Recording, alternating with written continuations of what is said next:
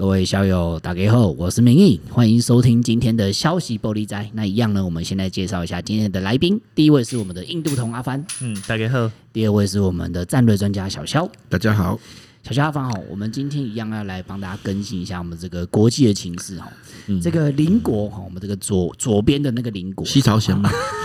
对对对，左边的这个邻国哈，这个最近也是这个算是一个非常重大的会议啊。虽然都是这个台湾人可能蛮多人看不懂，看不懂门道了哈，也看不懂内行，可能看不太懂这样。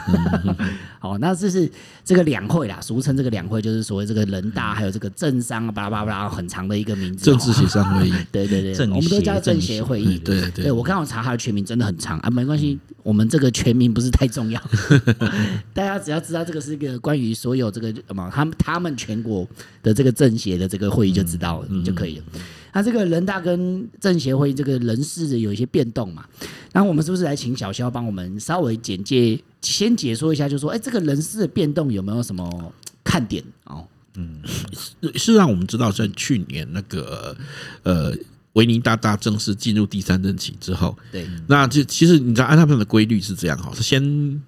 那个呃，先是那个前一届的那个的这个第七次中常会会结束，然后然后决定下一届下一届的议程和还下一届的那个下一届的那个共共产党哈，这是我们讲的是这个共产党的的那个全会哈，我们我们说十十九大二十大啊，这个这个东西在讲的是什么？是是指的是是中呃中国共产党哈。全国党代表大会，好，简称好，啊，第第第二十届，哈，所以就简称二十大这样子。那那这个对他们来讲，这是一个领长以党领政的国家，所以在党内要先搞定，好，党内的下一步下一个接班人是谁？好，所以在去年底这个时间，好，去年那个时间就去年的对不起，去年十月左右，按照他们规律，他十月左右的时候，十月初左右的时候，他要先先呃，就前一届的。第这个这个呃中央常呃那个他呃呃呃中央中中央委员全全那个中全会了哈他们就呃那个第七次全会结束之后，同时就要开开下一届的的那个的大会，兼兼而且随即随即决决定一中的人事对这个是人事洗牌的的部部部部分，党内的部分啊，对对对，那党内确定了之后呢，接下来下一个大戏就是隔年的。隔年的二中，二中就是在在二月多，好，通常是在二月多，然后决定，然后再决定这个政，好，先先离党领政嘛，先决定党，才然后才去决定政及军的部分，哈，那这样这个部分，那那他的他的政的部分，也就是我们通常说国务院系统的总理啊这些的部分，会在这个二中全会中决定后，然后随即在。马上召开的两会，哈，就是全国全国人民代代呃全国呃这个全国人民代表大会和政治协商会议中会去确认这件事情。嗯嗯，那那也正式公布出那个呃这人人人人选是谁？虽然我们都知道是谁，好，但是但是要行礼如意嘛，好。那所以这次的两会其实就是紧接着在这个二十二月二十六号呃二二月二十二十呃在二月底的时候召开的二中全之后，随即在三月召开这个。正式那个两会啊，确认这件事情。好，就那当然就前一届前一阵的那个的表糊将总总理啦，国务院总理李克强，当然毫无例毫无意外的在这个时候就就宣布下台了啊，宣布宣布退退下裸退，而且这次其实呃也相当不给面子。过去哈，那么呃以以往的经验，在习近平之前哈，那有些。总理退下来呢，会通常会还是会具有一定的中央委员身份，或者说调到一个相对来讲比较闲职，然后慢慢退退下来。但这一次，温家宝啊，朱镕基啊，对对，他们都还有保有中央委员的身份，但是到但是这次李克强就很明显，连中连中央委员都没有，然后也没有什么转正其他的位置，都都都没有，就是裸退，就是党政都没有他的份啊，都没他的份，非常的不给面子。对对，他本来号称号称这个。第第二第二把交椅嘛，好，然后然后也被人家称称述，就因为在中国的那个这个过去的官僚体制里面，他就相当于哦宰相嘛，对不对哈？那那个维尼大大那皇帝嘛，对，对，他结果结果现在不是什么不是什么交椅都没有，连连板凳都不给你坐，对对对对对，叫让你光着屁股走人呐，这样子哈。所以他那一天不是就呛了一句话嘛，好不好？哦，人在干天在看这样子，对对。其实其实我们知道这句话本来应该叫做“人在做，天在看”，可是他这句话讲这句话之前，其实没有什么准备啦。啊，就是之前之前没有想要这样讲，但是大家心里当然不爽了哈，因为而且通常来讲哈，这个总理下台对于呃要离任，那跟这个国务院做告别哈，都可能会讲说。通常你会跟他讲说啊，我这个可能什么那美好的一仗已经打过啦，对不对哈？然后感性一下，感性一下，然后祝福所有的的的这个同仁啊，在啊勉励同仁继续在岗位上为祖国奋斗。对对对对，然后拿自己就自己接下来要做什么开心的事情之类的哈。但是第一次听到说，哎，这种。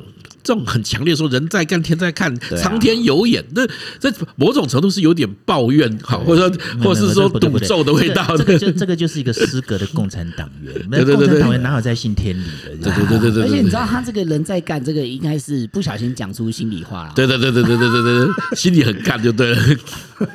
我觉得那个报纸写那个，我想说，哎，是写错哈？没有没有，他确实这么说的，他确实是这么说的。那你就如果网络上有有那一段影片嘛，好，他他真的是这么说。的好，那这也是很厉害。这个对台湾来讲，我们我们台湾人比较常听常听到这句话啦，人在做天在看嘛，对不对？哈，对啊，而且我们也常这样说嘛，就表示说做人但凭良心的意思。那那你可以看到，哎，他讲这句话的意思，其实也透露出不寻常了哈。确实也看到不不寻常。一般来说，中国的党政结构中，哈，在讲是讲讲的是权力结构，好，政治正确，好，所以谁拥有权力，通常会掌握党的机器。可是你政政治哎，这个国务院这块地地方直接直接施政的单位来讲，基本上会至少在那个改改革中国的改革开放之后，会大量用的是一些这个所所谓技术技术官僚技术官僚出身的人，然后而且这些技术官僚主要不是指的那种我们想想的那种哎搞科技啊搞那些，不是是指的行政技术官僚。嗯，好，那都通通常他们都是科班大学毕业。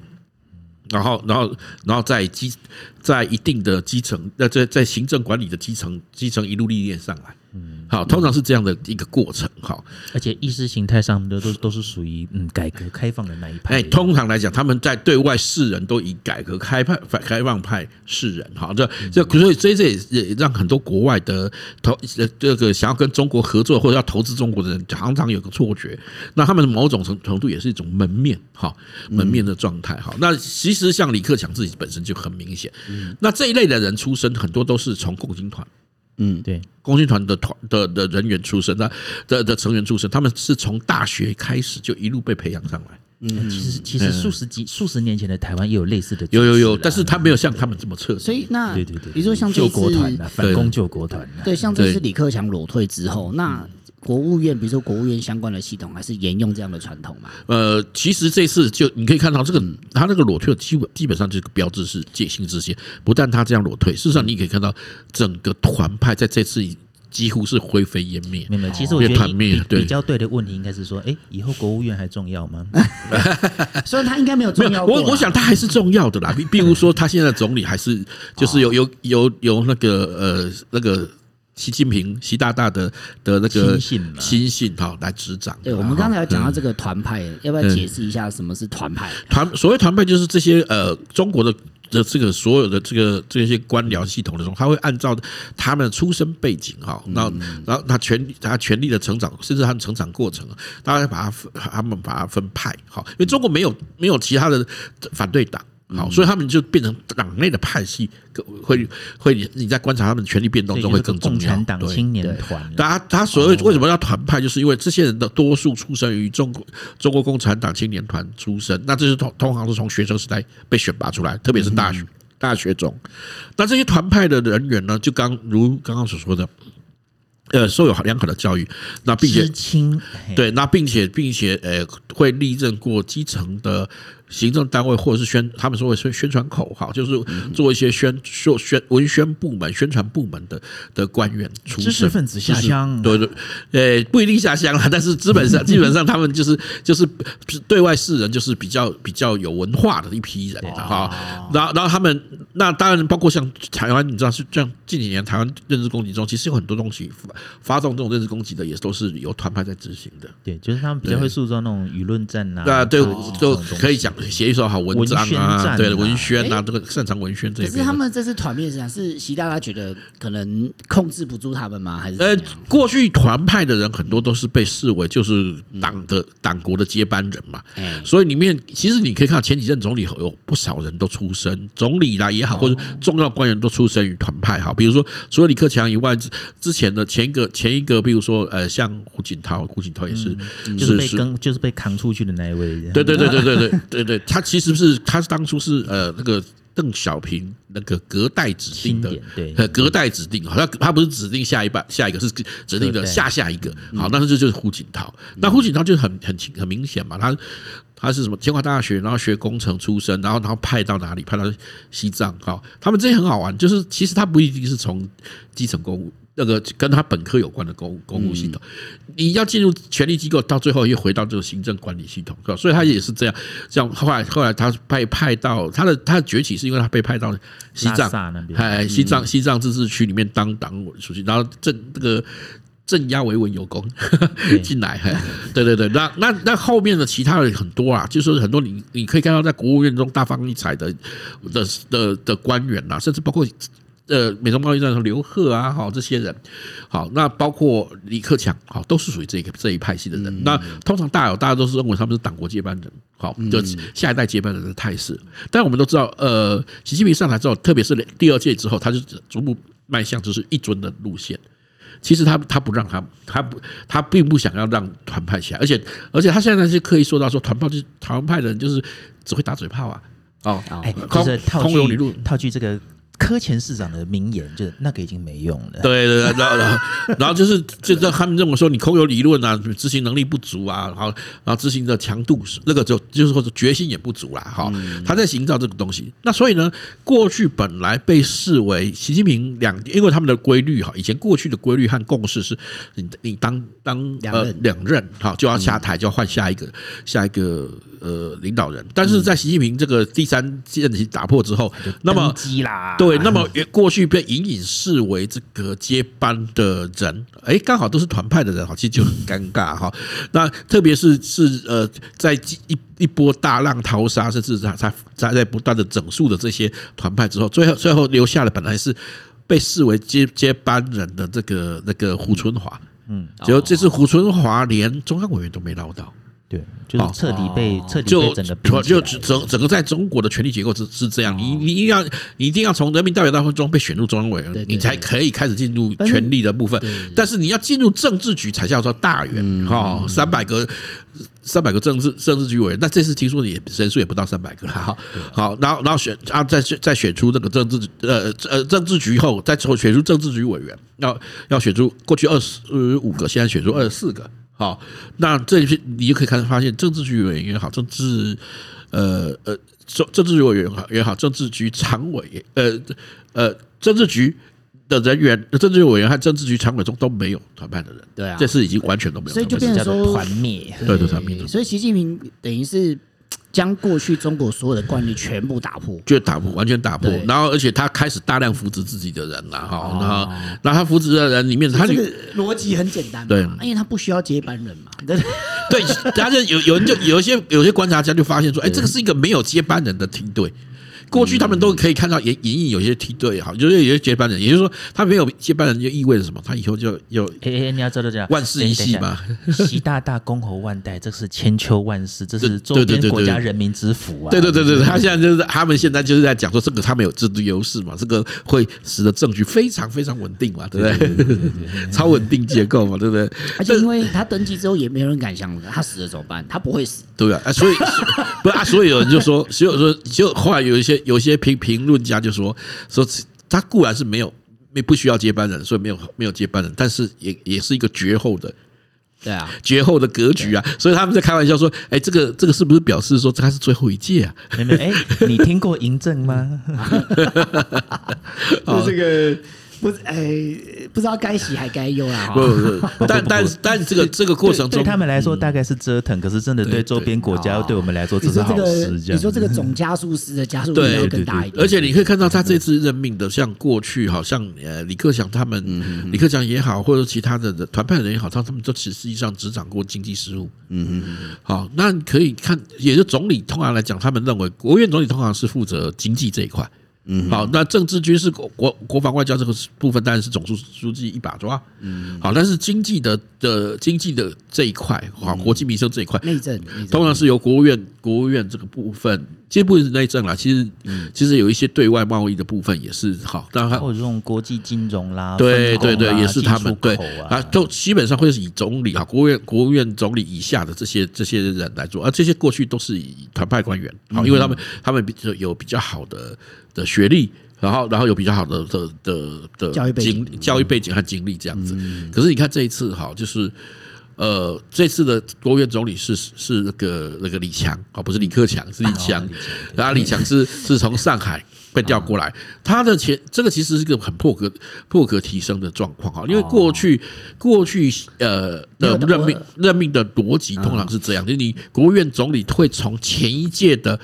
副总理，好，他他们国务院总理有四个副总理，总理底下有四个副总理，会从里面挑一个，好，所以或者你要成为总理之前，会先历练副总理，嗯，反过来讲就是你要有这样的这个经历以后，才能能有个接班梯，对对对对，他有一个有一个有一个有一个等于是完整的行政历练过程，对一个历练过程，可是李李强完全没有中央历练。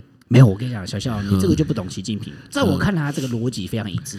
同样姓李，而且名字有一个强，少一个中国一定强，你知道吗？这样就这 样。他不是因为看在他清除终端人口很厉害了。呃，对对对，我不知道他他很逻辑，他可能觉得他的逻辑蛮一致的。对，那他就另外一个是李希啊啊啊。啊，李李希，李希是李希也是一样，都地方，然后天原本天津吗？还是希望的希吗？呃呃，希望的希，还还好好，有希望又很强。我觉得啦，我觉得应该逻辑没有，他基本上 他逻辑，如果你要说逻辑好，恐怕是那个 那句名言呐，好是是这个忠诚不绝对，就是绝对不忠诚的啊，所以所以基本上他的里面所任用的人，全部都是对习。大大非常忠诚的人，所以目前里面任命的派系有没有派系？有，也有一些派系，但通常是什么？说所谓的他的福建旧部啊、浙江新军呐，哈，就是这些也是习下习习近平所掌握的各路人马这样子。好，但甚至包括这次有一个很特殊的现象，他们任命了很多从从出身自军工系统的人，被戏称为叫做做军工系啊，或宇宙帮啊，哈，甚至被外外外那个外外外媒。评那个外面的评论家称为叫做“流浪地球帮”的这些人，那这些这些人长期只在这个军工系统内好，或者搞科研，搞或者搞这个这个呃这个什么什么宇宙宇宙航天事业的的人，直接就被派任到去进行担任行政管理，而没有一个过渡的过程。好，一些重要的中国的一些重要的省书记、省委书记等一些重要部位被这些人。任任命哈，而且他们坦白说，又说是技术专家，又不纯然是做科研的技术专家，而是做这个科研单位的的管理的技术管理。这个这个其实可见，就是说他是在排除党内某一些根深蒂固的旧派。对他，或者说你也可以说他他过去那盘根错节的派系，跟通通跟他没关系。对，他没有人马，所以他只能用这些新兴事业领域的人。可是你知道这件事情奇怪就奇怪在一点，如果是一个合格的共产党的统治者来说呢？照理来说，那个所谓的清洗呢，应该是指血洗这项这项事情这样。但是觉得不够血腥。对对对，就是他讲白了，就是杀人杀太少啊。你怎么知道？说不定我们不知道而已。对啊，是。对，但是目前为止看起来，他好像也没有做到这个。哦，没有没有，之前很多人被自杀哦。对对对对。哎，但是规模不够啊，就是跟你讲说就不够。对了对了对了。不过不过这样看起来，就是说经过这个从去年这个一连串的哦叉叉会以来，一直到这个两会以来，其实习近平差不多已经完成这个。刚刚有讲过，定于尊，对对。本来共产党是有至少还有派系的分别嘛，对。但现在看起来好像没有分别，没有，包括军队都打破。现在就可以确定是那种改革开放的派系是完全的被逐出去，全面，对对对对。而且他们未来要再进入系统，看来也不太可能，对对对。虽然我们都开玩笑说什么这个总加速师的加速力道一定会更强，不过我觉得从另外一面来看，这有可能是这个中国周遭的。这个风险可能也更大。对，没错，不稳定性因素更大。对对，各对周边各国来讲，就是就是这个政权的不稳性更没错，不稳性更大，而且可预期性或者他行为的可预期性就越低啊。他应该说，他唯一可预期的就是他冒险的。这个可能性会增大，可能性更大，对对对对。对对，因为毕竟他身边没有另外一种声音了嘛，对，没有稳健的声音他他想干嘛就干嘛嘛，对对对对对。对对对，所以好，没关系，我们这个哈，如果各位观众你还对这个我们这个人事布局还有更深一点兴趣，我们等下的这个 Podcast 专属节目，我更细谈这些人数的布局到底这个对这个中国以及周遭的国家有什么影响？那我们今天节目呢，哈，因为时间的关系，哦，就先到这个地方。那如果各位观众，各位小友，你喜欢我们节目的话，请到我们这个捐款的链接哈，我们的这个 link 都会放在我们的引言当中。好，那我们今天节目就到这边，那大家小友各位下周再见啦，拜拜，拜拜。然后小乔阿芳，我们刚刚谈到这个中国两会后的这个人事布局嘛，哎对，他稍微谈了一下，就是说我们可以谈更深入一点、更细节一点，就是说啊，这个团派哦团灭之后，对 啊这些缺换了哪一些人？是刚刚提到这个。呃，算是军工业的嘛，然后航天业的，对不对？对军工体系。对我自己读天文录讲航天，讲起来怪怪的。对对对，就那你就讲宇宙帮嘛，你 跟你跟你学学的宇宙学比较有关。宇宙航天什么意思？对对对对对。当年韩导最喜欢的征服宇宙这样子。没有，他们其实正确正确讲法叫航天航空航天了。对啦，我想说航天好像飞得不够高的感觉。嗯 对，因为他们是这个研究生有火箭呐。对对对对对对。这个飞弹啊，军工业嘛，军工业对啊，那换政权到底是什么意思？基本上你知道，治国理政还是需要技术官僚，不是不能只靠意识形态治治国，这他很这很清楚。啊，中国中国共产党作为一个作为一个呃体系完整，或者说专制独裁很很久的这个充满理性呃那个充满那个机械理性逻辑的这个这个政权哈，当然也知道这一点。好，所以过去呢，他们需要发展经济的时候，他们所利用的经呃的技术观念，主要就是像过去我们说团派这些。嗯，那学的是行政管理呀、啊，洋墨水的经济学不一定不一定。其实洋墨水其实还是寡少的哦。像像比如说大家会讲刘贺哈，其实刘贺刘贺实际上不是留学，你知道吗？他是他是他是做教学这个教授的时候被派出去的交换，或者是应该是讲精精确一点，就是说就有接触西方的知识。其实也只有他而已。好。很多团派的其实很多是没有开，他是交流过啦，还交流过一年，而且在他的所谓在美国经验就是一年。天哪，就就交。突然想到某位市长也说自己交流过，就是留学的意思。对呀，所以你就知道这个有这个问题。他现在要去访美三个礼拜呢，那回来不知道吹成什么样子。对对对，被人家爆料，没有人家理他。对，没关系，有人有人上八堂八堂财经课，也可以当财经专家。我我是建议他去中国，应该蛮多人想见他的啦，对不对？他是不好，我跟你讲，他是他是不现在不好意思去啊。他要不然你以为他不想去吗？说不定那些团灭后的团派都很想见他。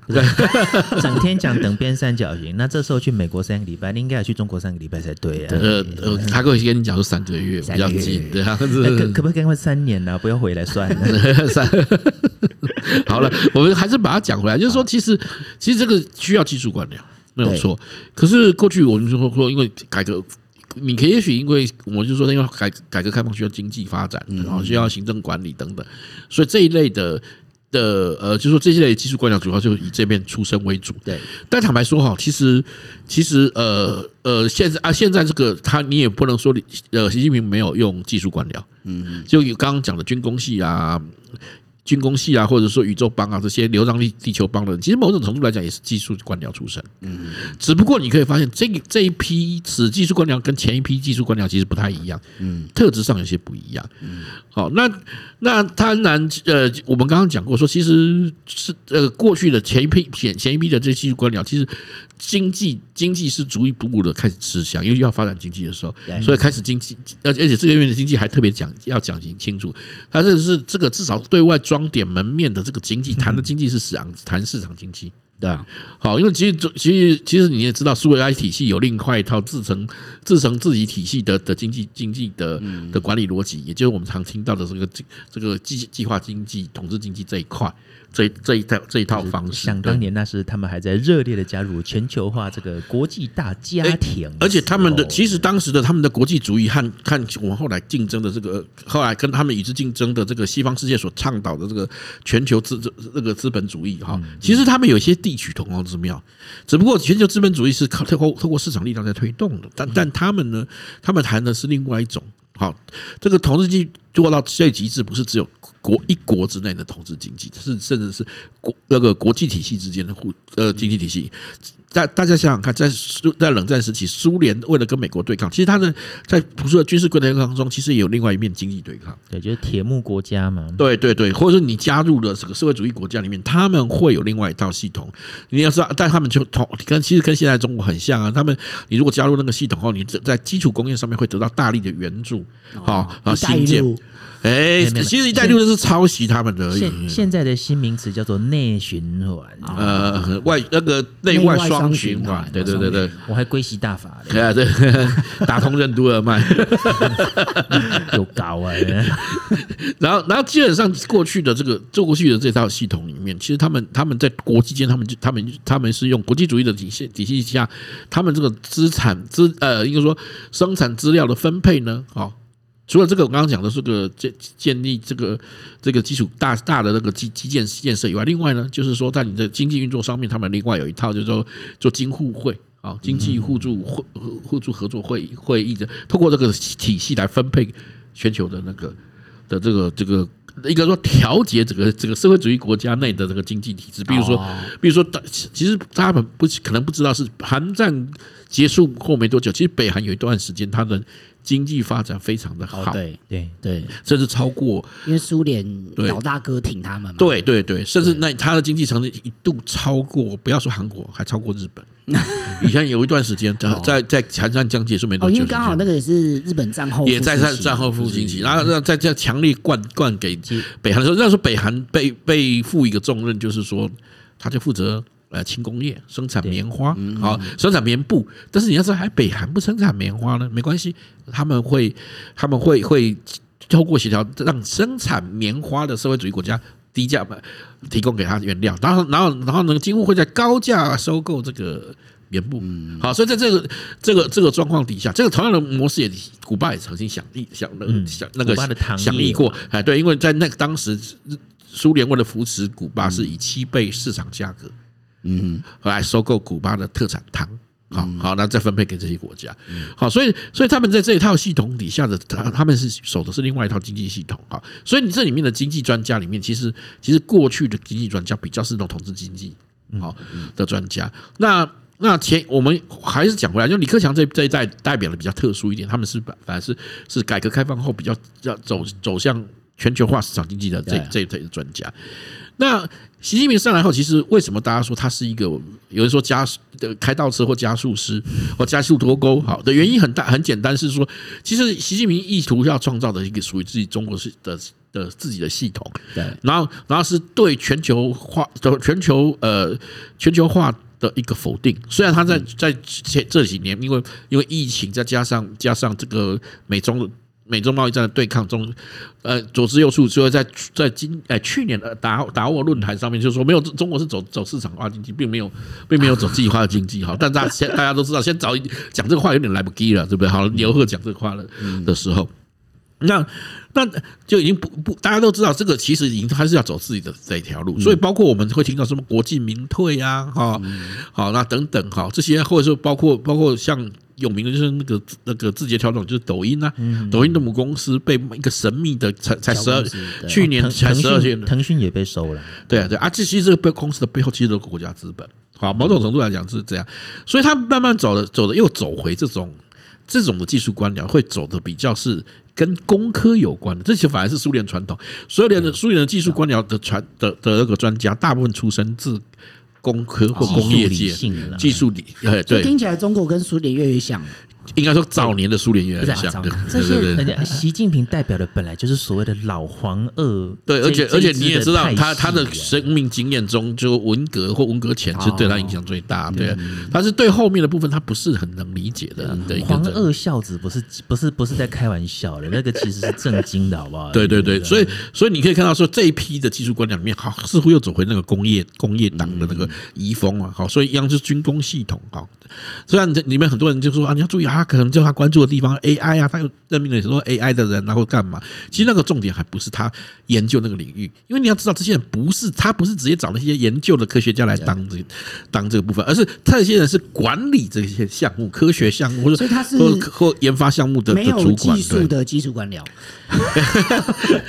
或许某种程度来讲，应该是说党性正确的这个技术官僚。对对对，就他其实没有那方面的专业啦。应该说他是是管理，你不能说他没有，他是他有管理方面的专长啊，管理这些单位的专长。不过你这种情形情形会让我想到想到某某市长啊，就是据说带过 Google 嘛，那他其实他并不是数据专家，他只是因为他是他是那个数据那个这个是就等于说大数据专家，这个云云端管理系统管理部门的主管。啊，还是管理行行政管理专家，而不是云端技术的专家哦，类似这样的状况。某市长啊，很多人他其实很想讲他 Google 的经历，但是其实他不是 Google 的科学家，不是。嗯，哎，这个好，其实这类似的这种状况。所以这这次的军工系啊，或者说宇宙帮，其实某种程度也是这样。嗯，那这个里面就就会讲到一个比较有趣的部分，就是我们说这中国最近几年兴起的一个关一个一个浪潮啦，就所谓的工业党。啊，好好好，什么叫工业党？就是他们会强调一一再强调说我们要做什么，呃，制造业强大国强国啊，所以他之前前端引发引发那个从贸易冲突的，就是那个所谓的。中国制造二零二五，其实它逻辑就是这样，说中国要利用制造业来来来崛崛起，跟美国对抗。对，有实质，所以手工科晶片也是同一批人。是是是是是，他对他们可能是他们就就是那样的逻辑想出来的，所以他们要要大造芯片啊，就跟以前要要炼钢大炼钢，其实逻辑上是会一样的。然后而而且相对来讲，他们就瞧不起美国，认为美国是空心化的，因为就那个。这个呃，什么制造业被被掏空嘛，只剩下炒作的金融啊、房地产的。那而中相对来讲，中国中国有坚实的什么制造业，所以坚实有坚实制造业的强国必然会打败那个空心化的的的美利坚。好，这是这是他们的，这是他们的的论述。这种话术除了骗他们自己之外，还真的骗不到什么人啊。嗯，那执政不，他们的执政不是本来就是在骗人，不是吗？没错，谎言帝国。对对对对对对对对。所以那那。可是像这一批，就是这一批人都被换成这样的人，都其实到底对他们有什么影响？对他们来的影响就是，你他会这这工业党上来的哈，他们强调什么，你知道吗？强强调控制 （control） 这件事情。所以他们对于人权啊，对于对于什么创新啊，就是自由啊，哦，这种他认为这是不必要的。他认为所有的东西都是在控制底下。你你其实或者是换过回换过换个头来讲。你把改革开放派的这一派全部驱逐出去之后的，他所需要的人会是什么？对，一定是这样子类型的人。对，他们希望是在在可以全部全面掌控啊，包括国家社会的对，包括你看他的技术发展的走向也是这样，有利于管管控的技术，他们有兴趣。嗯，大数据啊，机器学习啊，人脸辨识啊，好这一类的。好，但是那个，但是他忘了是你要让这些真正的创新的前提是。你要知道这些技术进进步的前提是你要有创新的环境。那创新环境中，某种程度来讲，你是要允许它去试错的，让市场去淘汰它的。嗯，好，所以包括你说什么啊，这种投资泡沫，某种程度，细股的泡沫或戏骨里面里面就就是那个什么长江后浪推前浪，前前浪死在沙滩上，这种的逻辑。才有办法去创造出真正的真正的创新环境。可是他对他们讲不行，所有的东西都要在可控范围内，因为他要规划。对对，所以所以应该而且要他们强调的，他们的制度又是要第集中力量调动资源，然后集中力量办大事。啊，就是苏联那一套啊。是，所以这就是我们刚刚讲的工业党逻辑。嗯，这个逻辑盛行有什么坏处？你知道，他们就想强调集中，强调集权。同时呢，控强调，因为强调控制，所以会把自由、自由的空间、创意的空间压到最低。嗯，好，你都是为了一个特定的目的在做做事情。这也是要让整个社会再列宁化，或是进入战时军管体制。对，没没错没错。你讲了，其实它发展就是后，你刚后面讲到阿芬讲到这个最重要的部分，就是军管。他会变成军管，一定得走向这个模式，一定会走。所以他走他的逻辑还是又回到我们刚刚前面讲金金沪会，包括他发展那个什么什么那个“一带一路”，其实某种程度还是这个逻辑，只是他的缩小版而已。其实共产党的红三代是很精明的，在这方面的确得要佩服他，他们的判断是对的。嗯，因为中国的红人口红利早就已经没有了。对，你你继续你继续走那种以前改革开放派那个东西，就是以后你一定会被改革开放掉。他们他们最大的担忧，因为他们最大担忧是失去政权嘛。对啊。那如果你要继续发展的话，你某种程度在政治制制度上必须要让它有有这样的的开创的空间。可是可是这样的话意味着什么？意味丧失控制，意味着共产党的的政权失去。嗯，好，所以他们他们会走向走向这部部分其来有之。对啊，就是以前有一句电影台词叫做“中国人是不能没有皇帝的嘛”，对不对？对对对，对现在的阿公来说，他们是中国人是不能没有共产党的。可是我我我必须这样讲，某些中国人哈，其实不只是这个控制者。是某些中国人也是真心像这样相信的。是啊，是啊，是啊。可是其实这句话呢，还有更极端的一点话的，就是说，没有共产党的中国人也不值得存在。对对对对，就跟这个跟希特勒一样，就是千年帝国，如果当时政权全部存在怎么办？他说，那表示那个当时希特勒在最穷途末末路的时候，他们他们当当初他们的其他人就问他说：“那我们可先。”即将输去输掉这场战争，我们是不是要为了这个这个呃德意志的存续啊，我们要谈判啊，要要投降？他宁愿开启诸神的黄昏，对对，没有，他就说，如果如果这个德意志民族是应该是最表利亚民族应该是最优秀的民族，应该是碾应该是要要要要压压碾压其他的民族，而如果如果如果连他这个历史考验都无法接受的话，表示德意志民族是不存值得存在的民族，那就让他让行的。他当时是这种漠视心态，就是这样。对对对，所以他们不愿意去思考战败后的。或者或者说不愿意思考去面对这件事情，对对对对对哎。就中国共产党永远呃什么伟大、光荣、正确、伟光正嘛，对，怎么可能怎么可能不伟大、不光荣、不正确呢？对对对对，那一定是你的问题。所有的对，所有错都是别人的错，不会不会是我的错。对，就像像像像台海的问题，所有的问题都是都是台独分裂对的主义分子的问题，没有是没有他们的问题。对中国共产党不能有任何幻想，其实对中国人也不能有任何一丝的幻想。但是台湾人还是对他们充满幻想，不应该对他们有可以谈判的幻想啊。对对，对他们说没有什么空间存在啊。是啊，因为因为所谓谈判，你真的要能谈成的前提就是大家各尽所所各尽所所能，然后去争取你要的，呃，那妥协，然后然后你你固守你要的，然后你这是为了达到这个双方的目的，一定有彼此要互相妥协。可是对中国共产中对共产党来讲没有妥协的对啊的部分。那如果他有展现出妥协的样子来，其实也是为了下一步。吞并你的一个前奏曲、准备曲而已，对。哎，这个大家看懂就知道了。对对对对对，但是你要知道，不不要不要讲说中国人看不懂了，其实很多台湾人也看不懂。嗯，很多台湾人还是还是相信说我们可以跟中国人谈。没有这个就跟美国就过去四十年他们也看不懂啊。没错，没错，大家都觉得不会，对啊，因为你你要叫大家一下子从那种无罪推定变成有罪推定，而且而且你要知道，对中国共产党对他们的政治判断，你除了有罪推定之外呢，你还要有一种极恶，而且而且而且就是一定会比你更糟糕的方式再呈现出来，就这些人的坏是没有极限的，对，而且而且你可以看到，最其实从包括最近的发生的事情，包括俄乌战争，好，包括这几年的的美中冲突，你都可以看到一件事情，过去我们都认为，如果人是理性理性抉择的。那么人都不，我们彼此之间都应该不会走到走到极端，嗯，好，然后都可以进入沟通，好，不会采采取极端手段。然而，俄乌战争从理性抉择来讲，它不应该发生。对，对主对，可是对专制主他来讲，对客观条件就是觉得应该不应该开启这个战争。当当初就是说。普普就是布丁就可以的，干嘛讲还有这个机会啊？我来巴结啊！是，这就是这是独裁者必然会常常走走出一个这种冒险啊，因为他一来他是讯息茧房，他对于外界的认知有落差；二来他基于维系呃他权力的逻辑，他不惜冒险。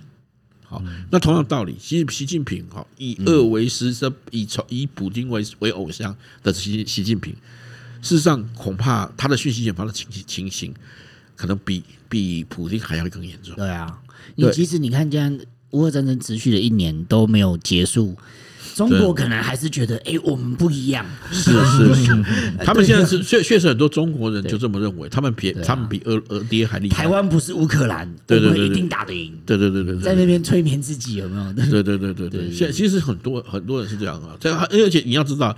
也这些小粉红也一样没有经历过战乱，所以他们他们会轻骑战斗，你知道吗？呃，中年轻年年轻一代的中国军人也是如此，因为他们没有经历过战争，嗯，所以他们其实更好，再加上民族主义的蛊惑之下，他们更好大喜功，更更敢于去进行这种军事冒险，对啊，对啊。这个就是我觉得我们未来要持续的关注这件事情嘛，对。然后我觉得台湾还是要呼吁啊，台湾人就是说，这个我们在节目中已经不是在讲了多少遍，大家都讲什么国际精神，像有够坚定的坚定来要求坚定嘛的就是你知道这个有没有缺蛋，我们也是不想要讨论这个细节啦。重点是，对啊，有有蛮多更重要的事情。对，我觉得这个事情，我觉得很感慨。台湾就很奇怪，就不怕飞弹，怕缺蛋。对对对对，各个国家在在讨论说，那个俄俄罗斯会不会动用核？但或者未来未来台海总统中，习近平会动用核弹，就台湾只关心。缺不缺蛋的？对啊，而且你知道这个聪明人就知道说，好，如果你认你认真觉得是缺蛋，你就要有警讯，知道说全世界的物资已经开始在短缺了。短缺，对。那是不是有一些警讯，你就要提早的发现到？那你应该要去准备。结果你在吵说有没有缺这些？我说 这时候在干嘛？对，而且他们就是主要，他们不是在解决问题，主要都是在规则。好，就是就想想要就想要想要推给谁，谁要想要去指责谁，那时候想办法在煽动社会上的矛盾跟对立。对对对，其实赶快提早准备。不管你是相信有没有缺蛋的，你都应该要提早准备才对。对啊，我们其实应该去看到缺蛋的结的结构，它它的发生的原因的这个问题的结构在哪里，或者它的真经济经济结构在哪里，然后才有办法去找找出解决的方法，而不是只是好像好像今天今天缺蛋是某某些人扣住鸡蛋不让你吃像吃一样，这怎么可能呢？啊，这个都搞错方向。这个叫做哈巴豆冰冰满北阿病啊！好了，我们今天阿扁已经阿扁已经下台很久了，好不好？装嘛，因为这个昨天李维拉才刚来嘛，赶快拉这个救援投手出来，真是令人怀念啊！李维拉本人又来，是是是是是。好，这个我们今天时间差不多了，好，希望我们这个各位小友哈，持续的关注我们消息玻璃仔，那我们会跟大家分享，就是我们周遭好还有全世界就是发生重要的国际事情、国际政治、经济相关的事件。好，那我们今天就到这边，各位小友，大家拜拜喽，拜拜，拜拜。好，看。